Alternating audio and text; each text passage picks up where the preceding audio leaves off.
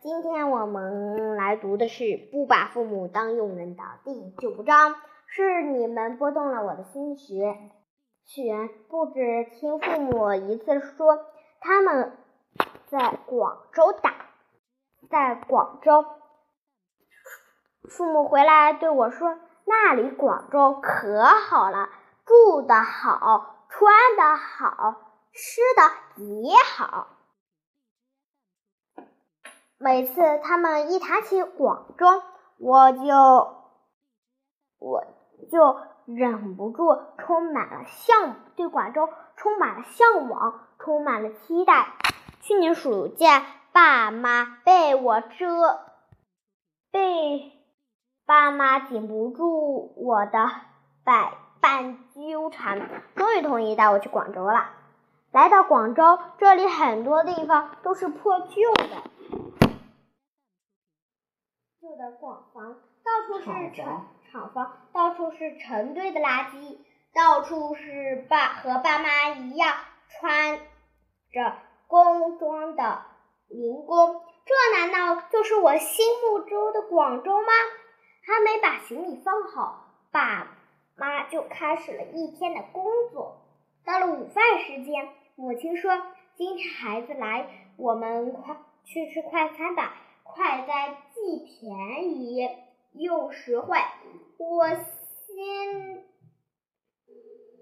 我心里清楚，一顿快餐的价格对爸妈说着意味着什么。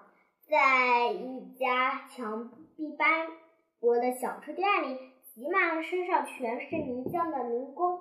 于是父母从另一家条件稍好店里买来了快餐。我们就坐在马路边吃起来，快餐里也没有什么，只有番茄炒蛋和几块肉。父母却吃得津津有味，他们埋着头呼啦呼啦的扒着吃，还比那里面的还比着哪个里面蛋多些，肉片大些，全然不在意路人的指指点点。马路对面是家很大的商场。人来人往，热闹不凡。那些马过马路的人回头看向我们，看向了我们，是同情，是是是同情，是鄙夷，还是嘲笑？我不想去揣测，但是看得出父母毫不在意。可是我，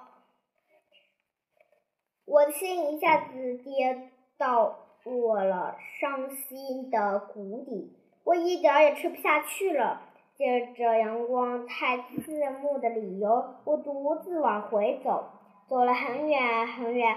我实在无实在无法接受父母这样的生活。我回头看了看父母，那蜷缩在马路边上的两个人影，渺小的如同尘埃。